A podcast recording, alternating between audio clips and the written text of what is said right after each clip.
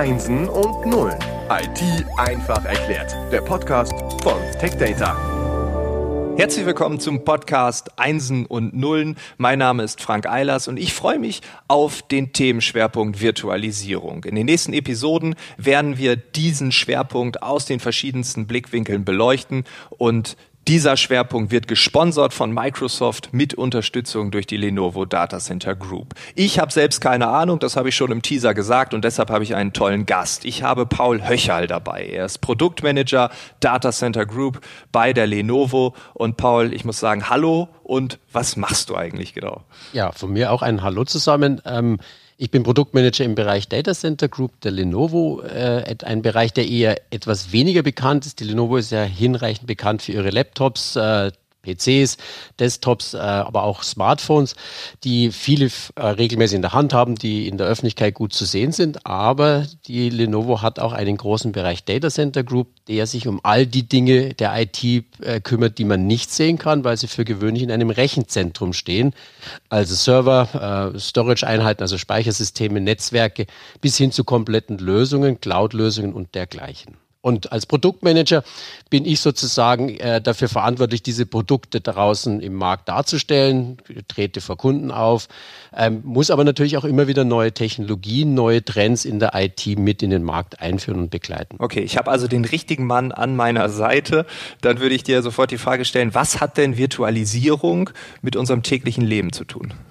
Äh, wenn man sich äh, Trends im letzten, im täglichen Leben ansieht, dann stellt man fest, dass sehr, sehr vieles heutzutage als as a Service äh, rüberkommt. Ja, ich meine, in meiner Jugend war es noch vollkommen logisch, dass man sich Schallplatten gekauft hat. Etwas später waren es CDs. Äh, mittlerweile ähm, streamt man solche Dinge. Ähm, das heißt, ich kaufe mir die Sachen nicht mehr, sondern äh, zahle eine monatliche äh, Nutzungsgebühr und bekomme dann einfach etwas zur Verfügung gestellt. Ich selber lebe in einer größeren Stadt im äh, Süden Deutschlands. Äh, dort ist der Platz begrenzt. Äh, viele, gerade junge Menschen, überlegen sich schon, brauchen sie ein eigenes Auto, wenn ich es eigentlich bloß ein paar Mal im Monat brauche. Also auch hier gibt es Carsharing-Systeme, Dienste, eine monatliche Miete plus eben natürlich eine Nutzungsgebühr und man kann diese Systeme nutzen.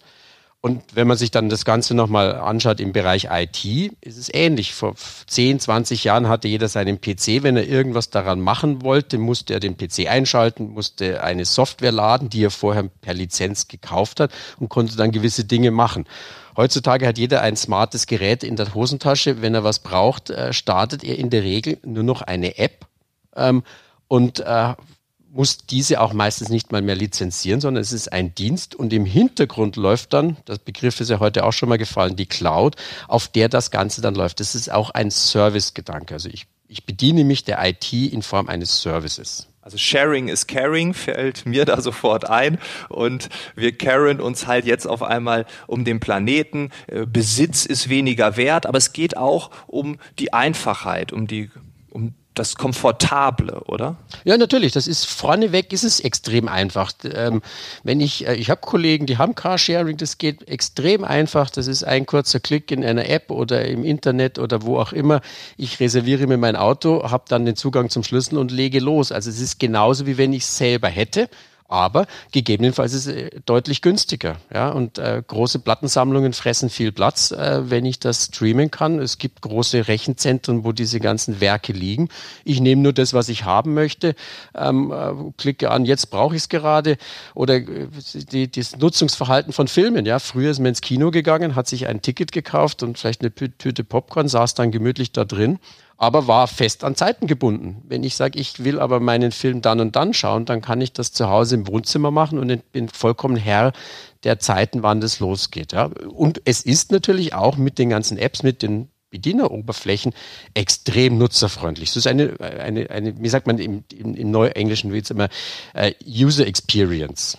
Das ist das, was heute ganz, ganz entscheidend ist. Und das sind Dinge, die wir in der Rechenzentrumstechnologie auch immer mehr sehen. Okay, also das alltägliche Leben habe ich jetzt verstanden. Jetzt möchte ich so ein bisschen in die IT eintauchen. Das heißt, in Zukunft kaufe ich mir keine Rechner mehr, keine Server, sondern auch hier, die sind irgendwo, die kann ich leihen, nutzen. Genau, das ist ja, das ist letztendlich ja Stand heute schon starke Realität im privaten Bereich. Ja. Jeder, der eine Suche im Netz macht, der einen Fahrplan runterlädt oder äh, nicht runterlädt, sondern benutzt. Jeder, der irgendwie auf Kartenmaterial zugreift, um sich zu orientieren. Jeder, der irgendwas im Internet kaufen möchte, nutzt eine Cloud. Das sind riesige Rechenzentren und wer sich damit mal beschäftigt hat, man kann ja sich nur die Marktführer äh, des Onlinehandels oder des, der Online-Suche überlegen, die haben bis zu Millionen von Rechnern am Laufen, weil ja da nicht nur Lieschen Müller drauf zugreift, sondern mehr oder minder die ganze Welt potenziell gleichzeitig. Also müssen die unglaublich viel, viel Rechenleistung haben.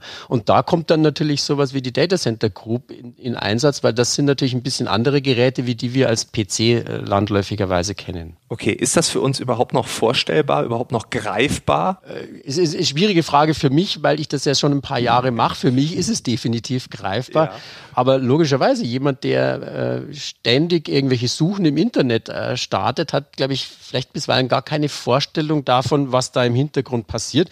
Ich denke, in letzter Zeit kommt es wieder ein bisschen mehr, weil man natürlich hier auch über den ja, Energieverbrauch, den CO2-Footprint von solchen Dingen nachdenkt. Es wird ja jetzt auch immer schon gesagt, was kostet eine Suchanfrage oder ein Kaufaufruf auf irgendeiner Plattform tatsächlich an CO2-Emissionen.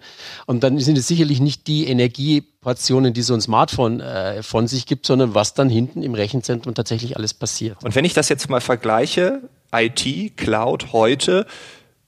Und dann, keine Ahnung, 1995 wie sah es da in den Unternehmen aus? Damals waren die Unternehmen ganz, ganz anders. Die IT hat man für gewöhnlich komplett selbst gemacht. Äh, sprich, äh, damals war sie ja noch eine eher kleinere Abteilung neben den Entwicklungsabteilungen oder sonst was.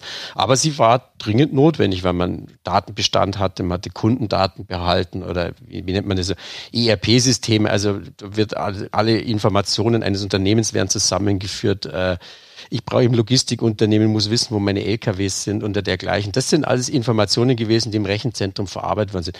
Aber das war in der Regel in der Hoheit des Kunden. Und für diese Hoheit musste er natürlich auch unglaublich viel wissen. So ein Rechenzentrum besteht, für gewöhnlich sagt man, es sind drei Hardware-Säulen, also wirklich die, die Maschinen, also es ist einmal der Rechner, den nennt man Server, dann gibt es die Speichereinheiten, den nennt man Storage und dann gibt es das Netzwerk oder Networking, also die diese Komponenten alle miteinander verbinden.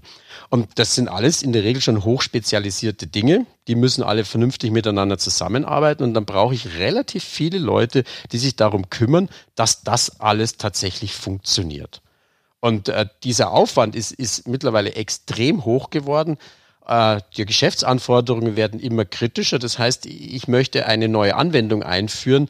Und wenn ich dann eben das in, ich nenne es jetzt mal so, wie du gesagt hast, 95 oder so, das ist der traditionelle, konservative Ansatz, die IT zu betreiben. Wenn ich das so machen möchte, dann dauert es mal schnell ein Dreivierteljahr, bis ich irgendeine neue Lösung da implementieren kann. Das ist natürlich für viele Unternehmen in der heutigen Marktsituation kaum zu handhaben.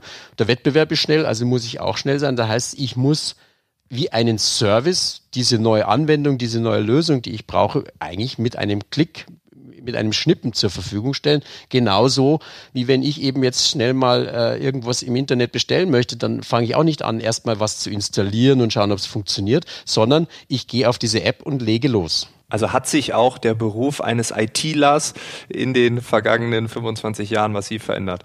Ganz, ganz sicher, ja. Früher waren das Spezialisten. Man, die Zeit, die du ansprichst, damals hat man noch über so Betriebssysteme wie Unix gesprochen, äh, die heute die Jugend gar nicht mehr kennt. Das waren dann Administratoren, die jede Kommandozeile auswendig gekonnt haben. Äh, der klassische Nerd, wenn man so will. Und heute, die gibt es immer noch, ja. Aber sie, sie, sie tauchen irgendwo hinten im Rechenzentrum auf. Die stellen Dienste zur Verfügung, die dann vorne die Nutzer und in dem Fall sind es die Mitarbeiter eines Unternehmens äh, verkonsumieren können. Okay. Und jetzt bräuchte ich ganz zum Schluss nochmal eine kleine Zusammenfassung beziehungsweise eine einfache Antwort auf die Frage, was ist die Cloud?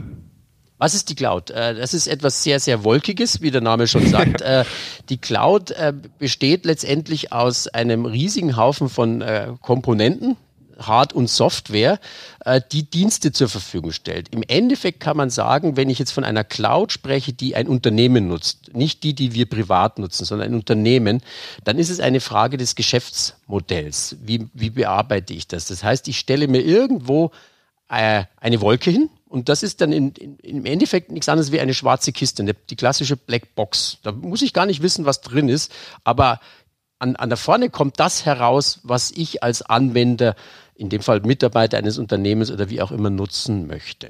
Also ich, ich bin nicht mehr in der Situation, dass ich mir sage, ich kaufe mir jetzt genau den Server und den füge ich dann in ein großes äh, Konstrukt ein, sondern ich kaufe mir eine schwarze Kiste, die stelle ich in die Ecke, ich schalte sie ein und sie macht dann eigentlich genau diese, dieses App-Erbringen, was ich mir von meinem privaten Umfeld kenne, wird letztendlich sozusagen auch in ein Unternehmen hineingetragen.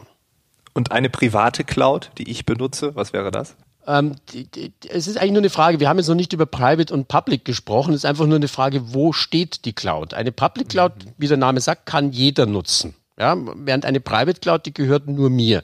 Ähm, die Nutzungserfahrung, also diese Anwenderfreundlichkeit, sollte bei beiden in etwa gleich sein. Eine Public Cloud kann vielleicht natürlich viel, viel mehr anbieten, weil ich in meiner Private Cloud vielleicht gewisse Suchdienste nicht zur Verfügung habe. Das mag kleine Unterschiede haben, aber es ist eigentlich nur eine Frage, wo steht sie? Das ist vor allem für viele Unternehmen nicht unkritisch, weil es natürlich immer eine Frage ist, wer hat die Daten? Ja, also gerade letztes Jahr Datenschutzgrundverordnung, all diese Dinge sind ja nicht ganz unkritisch. Viele Unternehmen wollen sagen, das sind meine Daten, die dürfen mein Unternehmen nicht verlassen. Dann kommt eher eine Private Cloud ins, ins Spiel. Ist aber gar keine Frage, sondern einfach die Frage, wie ist das Nutzungsverhalten, wie ist das äh, Geschäftsmodell dahinter, wie will ich meine IT betreiben.